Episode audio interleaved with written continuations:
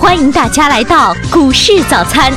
隔夜市场新闻汇集，分析盘面大势，培养正确股市投资技巧，尽在股市早餐。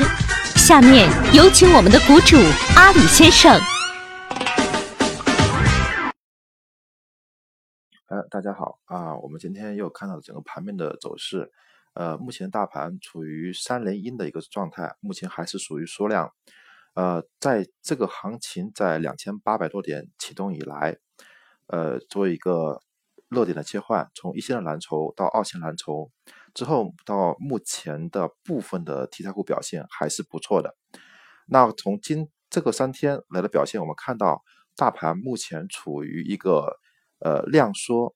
而且是阴跌的这种状态。我认为在目前这个状态来说，呃，后期还得有一小波的上涨。那后期呢，我们主要还是关注一些没有上涨的题材股啊，注重手中的那个题材股的切换，这是一个对中中期的一个判别的方式和方向。那我们看一下长长线的一个机会，目前的长线的机会呢，主要呃看一下国内外的经济形势，目前特别是一些经济数据的。那么出台，特别是 M 二的增长百分之十一点多，不及预期；还有一些进出口的数据，进出口还可以，但是进口数据大幅的萎缩。呃，还有目前整个房地产市场的一些表现，我个人认为整个经济情况还是不容乐观，仍需要呃警惕关注，特别对欧洲的一些经济形势要作为呃一些关注，可能会有一些对全球金融经济产生一些影响。所以，个人的目前对整个盘面的观点是，短期之内这一波的反弹，个人定义为是波段级的小反弹，之后还会下探到两千六、两千五百点附近这个支撑位。所以，第一个，在这个阶段不可以做融资盘啊，做好手轮股不可以做融资盘。目前的仓位建议在百分之四十到六十之间就可以了啊，可以有一个切换。目前呢。重点的狙击的板块，个人建议还是在题材股，特别是近期比较火的 VR 概念，啊，一个量子通信概念，还有就是比较我一直认为比较关注的一个石墨烯板块。呃，目前个人的仓位这一块，呃，仅供参考。呃，百分之三十的宝泰隆，嗯，这个是呃石墨烯板块的一个一个一个嗯概念股，但是目前这个。狗狗股的业绩一般，但是它的具有石墨烯上游板块的资源和目前一些专利技术，特别是和清华大学做了一些项目合作。啊，当然了，今天我看到一些呃报道说，呃有的类似的石墨烯的这个产品陆陆续续在出来，特别是石墨烯的飞机，啊石墨烯的充电手机，石墨烯的电池，呃是比较火热，而且石墨烯电池的优越性目前要比锂电池。更加具有吸引力，因为石墨烯的电池，第一个充电和放电的这个时间特别短，啊，这会大大解决我们呃手机充电，呃一些能源电池的汽车都会有一个很好的应用。还有就是 VR 概念，VR 概念的数码视讯，我个人选是目前是百分之二十的仓位。呃，数码视讯这个个股呢，目前是买来之后，一当然是一直没有动啊，一直没有没有什么多大的盈利。但是我还是看到整个公司的业绩情况，因为这个公司订单是比较丰丰富的，而且它呃也最近也爆出来跟呃在 VR 方面有一些切入点。呃，刚刚忘了说了，就是宝泰龙目前盈利在百分之二十左右，还有一个就是。呃，百亿电器，当然，百亿今天今天还是比较可观的，今天冲击涨停板，它是量子通讯，呃，一个主要的概念。而量子通讯呢，为什么会选它呢？因为是今年这个月月底和下个月月初，目前国内首颗量子卫星通讯，呃，卫星可能要发射成功。在试机之前，这个试剂出来之前，我们会一直持有百亿通呃百亿电器，等到这个事件呃兑现了，我们才会考虑出局的问题。这个就是基本上是我目前对行情的判断的一个观点和目前个人呃手中持有的股票的一个现状。呃，下面我们说呃讲一下目前比较热门的万科和呃宝万之争。宝万之争这一块这个消息，呃，可能要追溯到二零一五年年底的时候，啊，宝能系啊布局入股万科之后发生了股权之争啊，这个里面的一些细则啊，我就不要在里面呃再多过多的赘述。我们看一下，回过回过头看一下，呃，在遇到这种类似的狙击类的有股权之争的啊，有收购和反收购的倾向的这种之类的股票，我们去怎么去操作，怎么去抓住我们散户去抓住这种机会。首首先，我们看一下这种。这种战役属于叫做呃收购大战，收购大战。那其实收购大战呢，一直在证券市场中是最激动人心的一个题材概念。呃，一旦我们把握了，千万不要放弃。只要主力啊，但只要主力足够强，不论是是假勾售还是真的收购，都会给二级市场会带来股价有一个大幅的大幅的波动啊。这是大幅的波动，就是我们要抓住的机会。那该盈利模式的实盘要点是什么呢？我们先看一下啊，有三个要点。第一个呢是目标股必须是价量配合猛烈。你们回顾一下，想一下，万科在呃去年年底好就停牌之前，呃这种量能放大要好几倍。第二个呢，收购站的声势是越大越好，越声势越大，机会越大。在这一块，我们要选择一些。如果说是收购站那种呃比较小的公司，或者就是说收购方的资产资金不是很很活跃，那我们可能要小心了。但是宝能系的资产还是在这几年在这个二级市场上是很活跃的。第三个是持仓该部分一定要做对倒的短线波段持有，这是我们一个对这个收购之战的这个操作方式。在这一块的我们的收购方收购实战的收购方式呢，我们要注意几点，我们再重述一遍。第一个是事件要搞得大，第二个收购方是有资金实力，第三个操作手法是波段做，可以来回做，呃对倒，这是我们呢呃对应对这个收购方的呃收购站的这个应对方式。那我们看一下目前市场上有没有呃类似的这种收购站呢？我看了一下，民生银行，民生银行目前。在整个呃出来的事件爆出来啊，今天的股价还可以，有了一个上呃向上突破之后又回调。其实民生银行目前的形状就类似于呃去年停牌之前的这个万科这种形状，我们可以重点去关注一下，可以短线切入，但是千万不要重重资仓呃重仓去参与，因为收购之战有很多的不确定性，我们只有最多拿出百分之十到百分之二十资金去来回做短线。啊，但是切记千万不要拿长线持有，这是我们对，呃，算是一个盈利的小模型。那我们在后续过程中会陆陆续续会讲解一下关于整个股票市场的盈利模型和盈利方式。呃，之后呢，我会和大家再呃分享一下。我之前做股票的一些经验和一些操作的理念和方法，在后期的一些那个节目过程中，我们会陆陆续续讲解，可能讲解的顺序不一样，但是我们会把啊主要分几个大块和大家去阐述，主要有几大，主要分两大块，第一大块是分理论体系和操作体系，这是分两大类。那理论体系这一块呢，我们里面又分了六个小类，第一大类就是具体的理论体系，比如说啊波段理论呀、江岸理论呀。筹码的一些集中分布理论呀，等等啊，我们都会在这里阐述。第二个呢，就是盈利模式的这个方式。盈利模式呢，就是刚刚和大家介绍的，就是那个收购站和反收购站，这就属于一种盈利模式。比如还有一些盈利模式，比如说超跌反弹呀、波段操作呀，都处于一种呃盈利模式。这这种盈利模式需要我们去慢慢的去摸索、去适应它。而且是把它化为自己的一种操作方式啊。目前我自己个人做的比较多的，一般是超跌反弹做的比较好，还有一个就是波段做的比较好。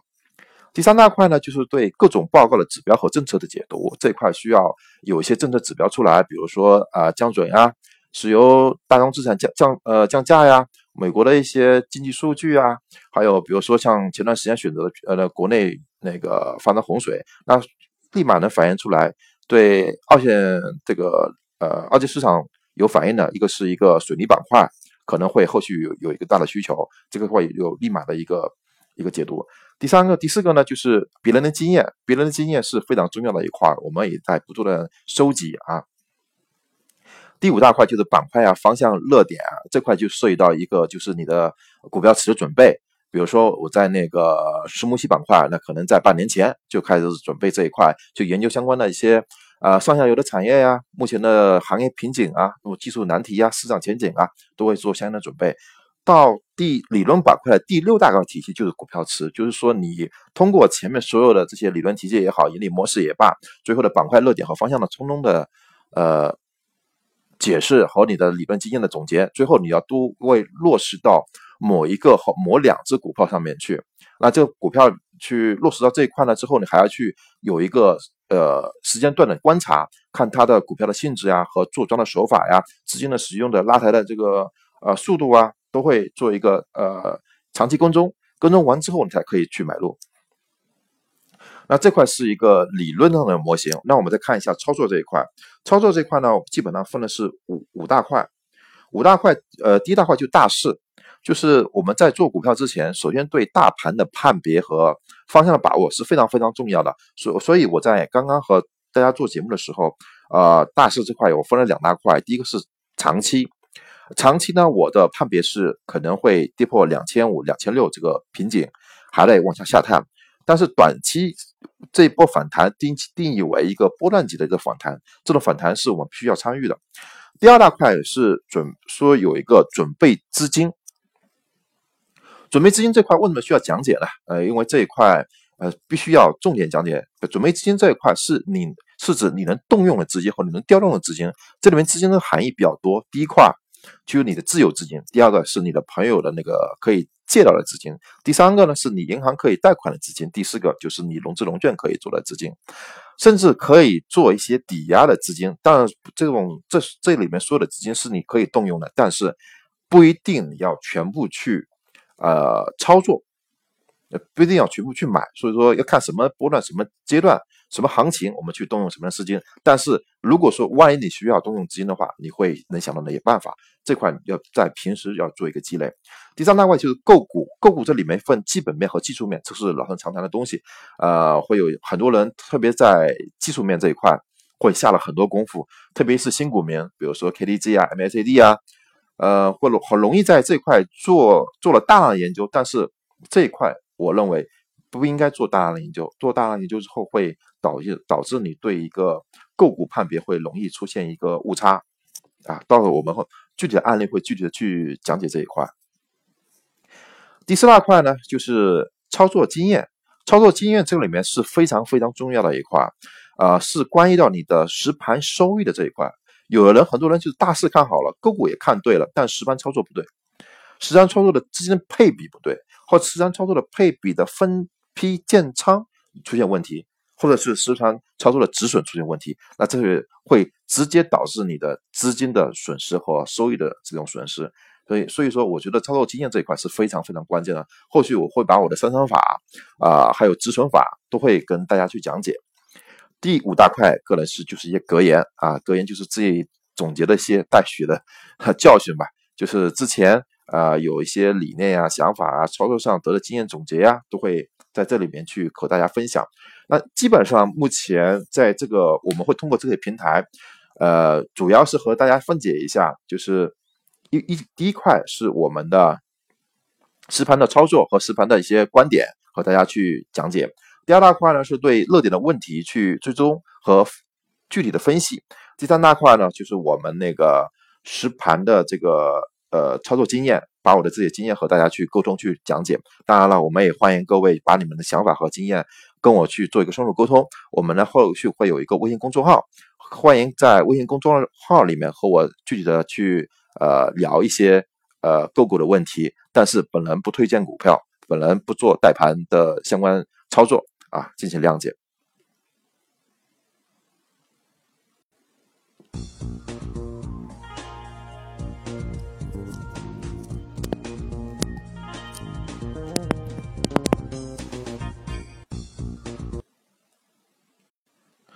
呃，下面呢，我们这边再造一下关于一个华亚关爱宝共送的疾病的一号保障计划。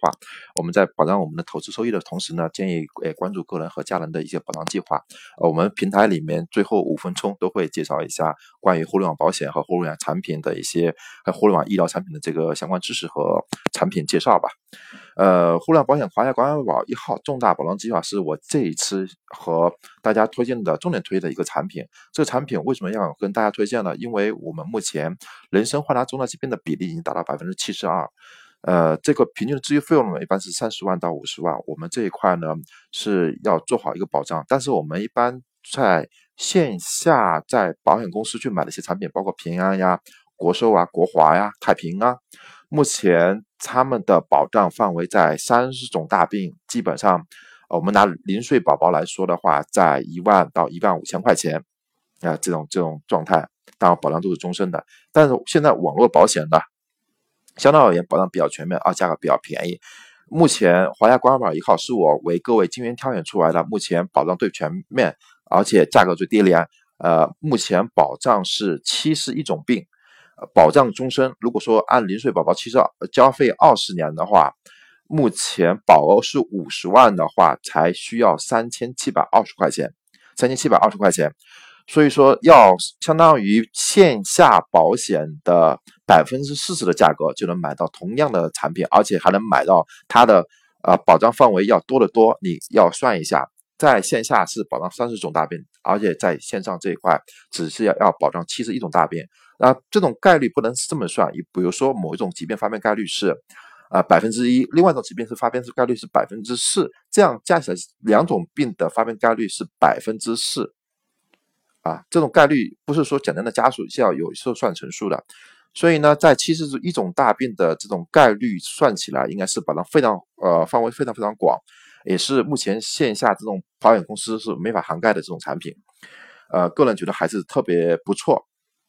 因为它的保障范围特别全面，而且保障终身，而且它价格特别便宜，只要三千多块钱就可以买到一个比较好的产品。那我们一般建议呢，作为给小孩子买的第一款产品，或者给自己买的，呃，三十岁以前给自己买的一个一款比较合适的保障产品，我们首期建议不要买五十万的保额，一般有二十万到三十万的保额就可以了。因为后续后期的话，再有一些，比如说好的产品开发出来，你可以再补二十万到三十万。这是我们对呃一个客户的比较好的建议。那我们这个平台呢，呃，一般都会做呃重大疾病险和意外险和医疗险啊，主要做这三大块啊。别的险种像分红险、万能险，那个比如说金宇人身等等，我们都不做。为什么呢？因为我们这个也可以通过我的去平台去去买了，但是我们不推也不也不做，因为这一块我们是主要通通过我们平台啊，让客户的保障范围更加全面啊，保障额度更加。有有一定保障，特别在风险来临的时候，我们会给呃各位做直接的一些理赔啊和支付啊，呃保障生活啊，保障各位的一些有品质味的生活和品质生活保障，这是我们一个长期的关注点。那后续呢，可以各位关注我们的微信公众号，在微信公众号里搜索“永保天天”，永保天天是永远保护你每一天的这个永保天天，可以搜索一下之后，可以在我们的平台里面留言跟我直接沟通，也可以。呃，在平台里面直接支付非常方便，大概只需要两到三分钟就可以支付完成。支付的时候可以填写个人的身份证号码等等信息就可以了。呃，支付通过微信支付和支付宝支付都可以。如果额度大于三千的话，需要在平台给我留言，我做一个简单的核实才可以。呃，可能有很多人会担心这个安全不安全的问题，我们会在呃。保险公司里面立马官网可以登录查看，或者是你支付完之后立马可以啊打电话给啊保险公司的客服啊，保险公司那那边就会立马能看到相关的这个你的产品资料和购买信息，这个不用担心。啊，今天就简单做一个呃这边介绍，后续我们还会做相关的产品和介绍，和对呃这种产品的解析，希望大家有呃继续关注，谢谢各位。